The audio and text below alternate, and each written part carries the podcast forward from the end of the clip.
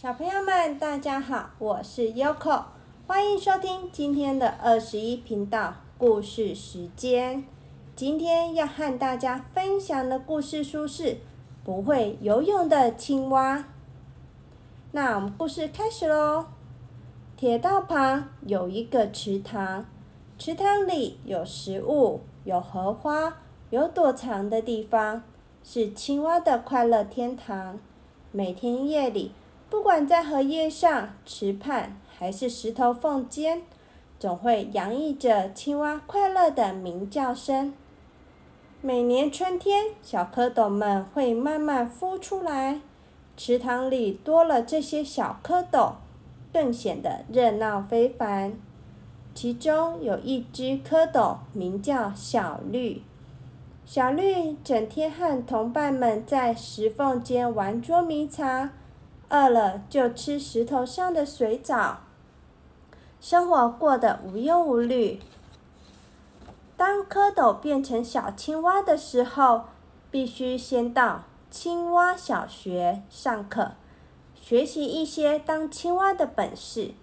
小绿的爸爸妈妈以前也一样，他们总爱说学校里的故事给小绿听。爸爸说：“呱呱。”以前我唱歌像鸭子叫，很难听。只要一唱歌，班上的同学就会跳进水里躲起来。小绿每次都听得捧腹大笑，期待自己也能赶快去上学。日子一天天过去，小绿的尾巴一天比一天短，也长出小小的后脚。过了几天。小绿的前脚也长出来了，它的尾巴又更短了一些。终于，小绿的尾巴完全不见了，它正式由蝌蚪变成了小青蛙。小绿非常高兴，它等这一天已经等好久了。然而，同一时间，小绿却被一口水呛到。差点淹死！爸爸和妈妈看了，连忙把小绿推到岸边休息。小绿，你怎么会这样？呱呱！妈妈以为小绿脚抽筋，心疼的揉揉它的脚，这才发现，啊，小绿的脚上居然没有蹼，难怪当它尾巴一消失。就没有办法游泳了。青蛙小学开学的那个晚上，所有的青蛙都游泳去上课，只有小绿是用跳的。小绿提早半个小时出发，跳过一片又一片荷叶，比其他小青蛙多花了很多时间和力气，但是它还是最晚到学校。还好，小绿生性乐观，不因为天生的残缺而自卑，反而更加倍努力。在青蛙小学里，小绿的人缘特别好。上课的时候，大伙总是很有默契的，把离池塘边最近的荷叶留给小绿。池塘旁的铁道。每天晚上都有火车经过，火车只要一接近，铁道就会不停地震动，像大地震一样，把小青蛙们全吓得跳进池塘躲起来。小绿却老神在在，依然安稳地坐在荷叶上。其实小绿不是特别勇敢，只是它不会游泳。不敢贸然跳进水里嘛。青蛙小学里负责上课的老师是最有学问的青蛙，他叫老爹。第一堂课，老爹教大家判断什么东西可以吃，什么东西是敌人。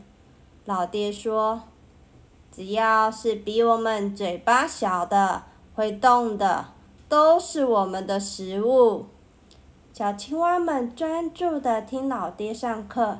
小绿指着池畔随风摇动的小花说：“呱呱，这些小花也可以吃吗？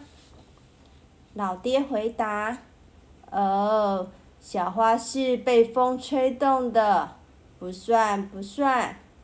我们主要的食物是小昆虫，譬如蚊子、苍蝇等等。”老爹边解释边夸张的张大嘴巴，惹得大家哈哈大笑。老爹说：“只要是比我们身体大的、会动的，就可能是我们的敌人。万一遇到了，要赶快躲起来哦。”介绍完食物，老爹继续介绍青蛙的天敌。小绿又天真的问：“老爹，你的身体比我们大，那我们遇到你也要躲起来吗？”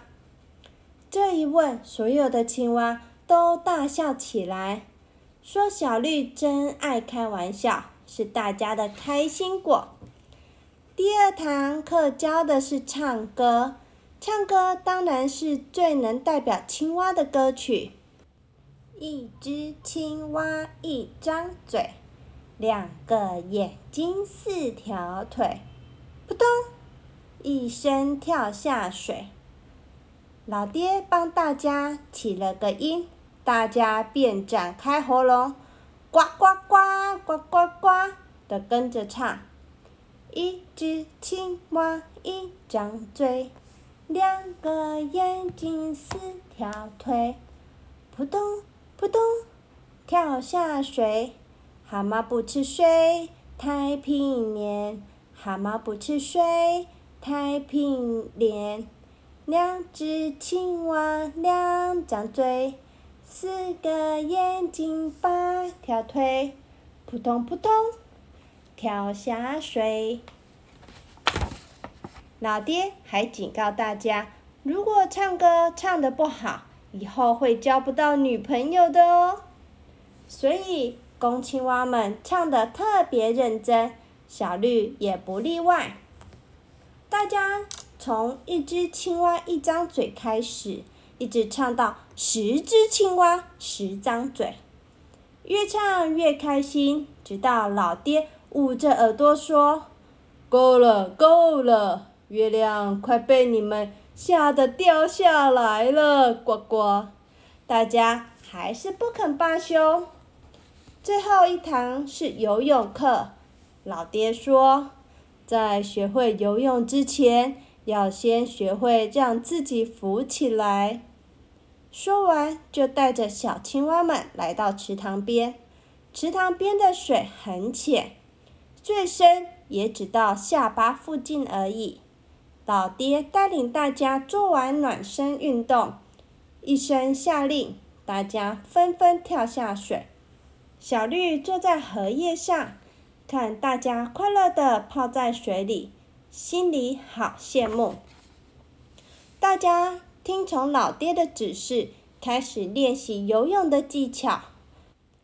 过不了多久，小青蛙们已经可以控制自如，不管是游直线、横线，还是原地转圈圈，都难不倒它们了。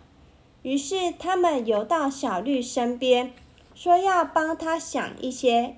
学游泳的方法，小健提议：“呱呱，说不定你可以改游狗爬式。”小绿说：“喂，我可是只青蛙耶，当然要游蛙式，不可以游狗爬式啦。”小绿义正言辞的拒绝了。第一个意见很快就被排除掉，然后又有人说：“那你可以吃胖一点，把自己的体积变大，这样比较容易浮起来哦。”又有人说：“嗯，不对不对，你应该少吃一点，体重变轻了才容易浮起来呀。”到底应该要吃胖一点，还是变瘦一点？大家讨论了很久，都没有结论。这时，小健又说了：“嗯，你可以装死啊！我爷爷死掉的时候，就自己浮起来了。”天哪！小健居然想出这种馊主意，实在太夸张了。马上被大家臭骂一顿。想着想着，一根小树枝飘过来，给了大家灵感。他们想运用树枝的浮力，帮小绿学游泳，像用浮板一样。可是如果树枝太小，小绿就浮不起来。改用大树枝，又会撞到池塘里的荷花。或是被荷叶拦下来，还是行不通。忽然，天上飘来一颗气球，刚刚好落在池塘里。大家好奇的围上前，七嘴八舌的讨论起来。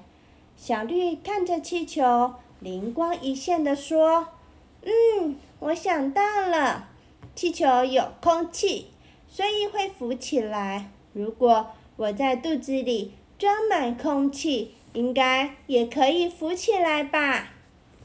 大家都赞成的说：“有道理，有道理。”小绿于是张大嘴巴，拼命吸气，一口两口，小绿的肚子渐渐大了起来。七口八口，小绿的肚子越来越大。越来越大，旁边的青蛙们开始紧张的喊叫着：“小绿，够了，够了，你的肚皮快要破掉了，够了，够了。”小绿听见，摸摸自己的肚皮，满意的笑了起来。小绿兴奋着喊着：“你们快让开，我要跳下水喽！”大家赶紧让出一个圈圈。扑通一声，小绿说：“跳就跳。”哇，小绿真的浮起来了。可是它白白的肚皮在上，身体在下，活像只死青蛙。大伙七手八脚的把小绿扶起来，小绿也赶紧把空气吐出来。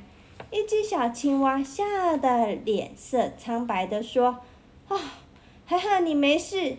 有一本书里写着，一只青蛙为了证明自己比牛还要大，把自己的肚皮给胀破了。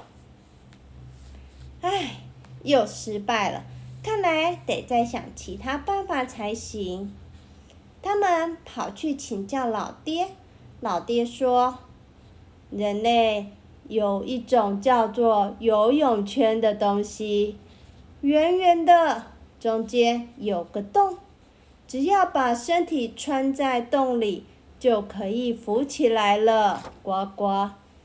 得到这个重要的讯息，大家很快的分工合作，在池塘里寻找圆圆的、中间有个洞的东西。找着找着。一只青蛙嘴里衔着橡皮筋，兴奋地游了过来。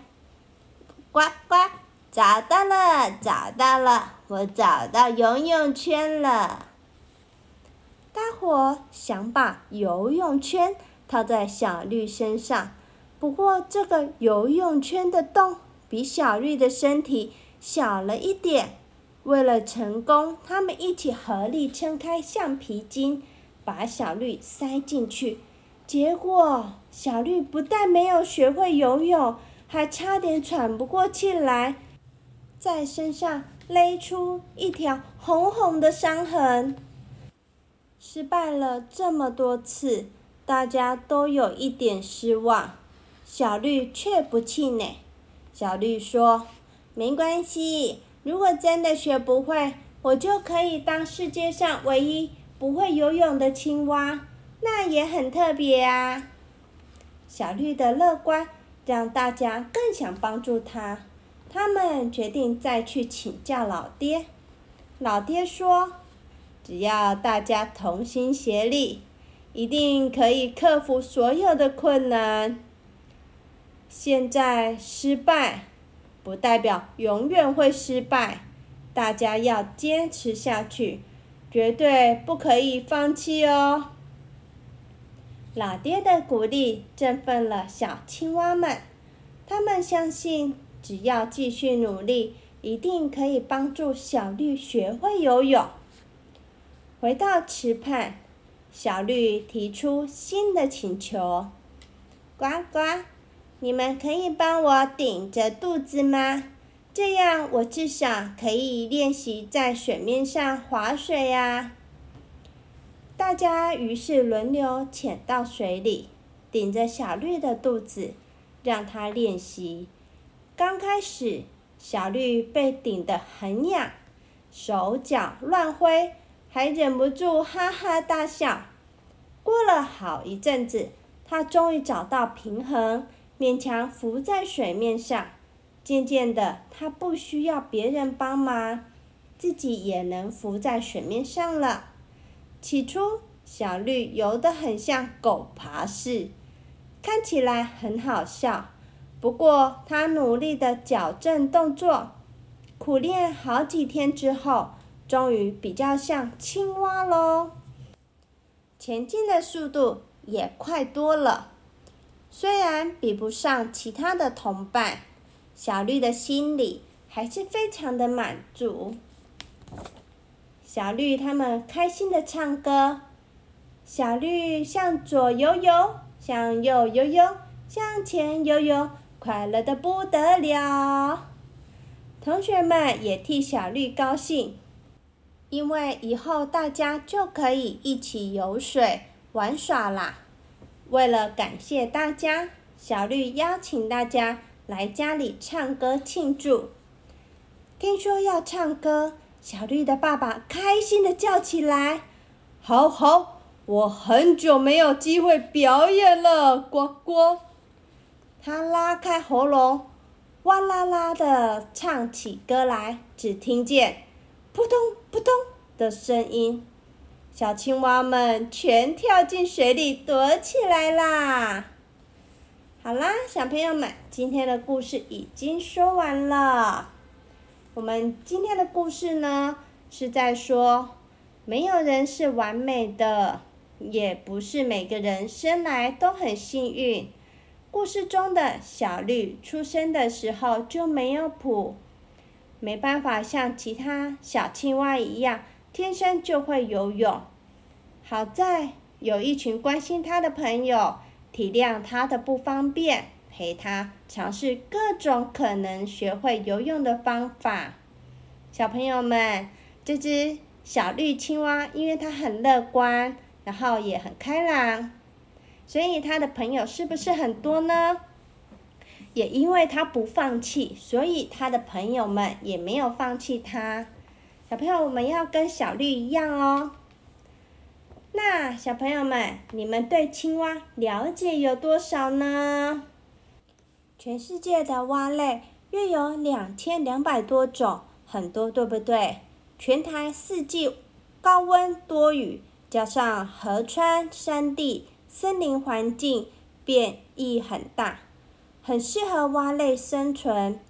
拥有台湾七十九趴蛙青蛙种类的淘米，你们知道淘米在哪里？淘米在埔里，Yoko 啊，以前有在那里上过。课哦，上有上青蛙课啊，蛙类课，还有蝴蝶，还有我想想看哦，蜻蜓，还有树木啊，鸟类、昆虫的课，那是生态解说员的课。虽然 Yoko 当初有考过证照，不过太久了，其实我也忘了很多。但是如果你们有兴趣，也有机会，那你们也可以到淘米生态村。去看看，如果有课可以上啊，还是有解说员，那你们就可以跟他们学习喽。还有你们知道，蛙类啊，他们也会怕冷诶。他们冬天呢，温度如果降到十度以下时，它们就要冬眠喽。那它们怎么冬眠呢？有的会藏在泥土、树根或是洞穴中，有的会躲到水底的淤泥里。等到第二年的春天，天气又暖和起来，它们才会从冬眠中苏醒过来哦。那它们冬眠要吃东西吗？当然是不，当然是不吃东西啦。我们睡觉会吃东西吗？当然是不会啦。好啦，小朋友们，你们有准备要睡觉的吗？现在这个天气已经蛮温暖的了。如果到乡下啊，你就可以听到睡觉的时候，也许会有听到青蛙呱呱呱呱呱的声音哦。好啦，那我们就安安静静的听听看，你们家附近有什么声音喽。那晚安。祝你们有个美梦，拜拜，呱呱。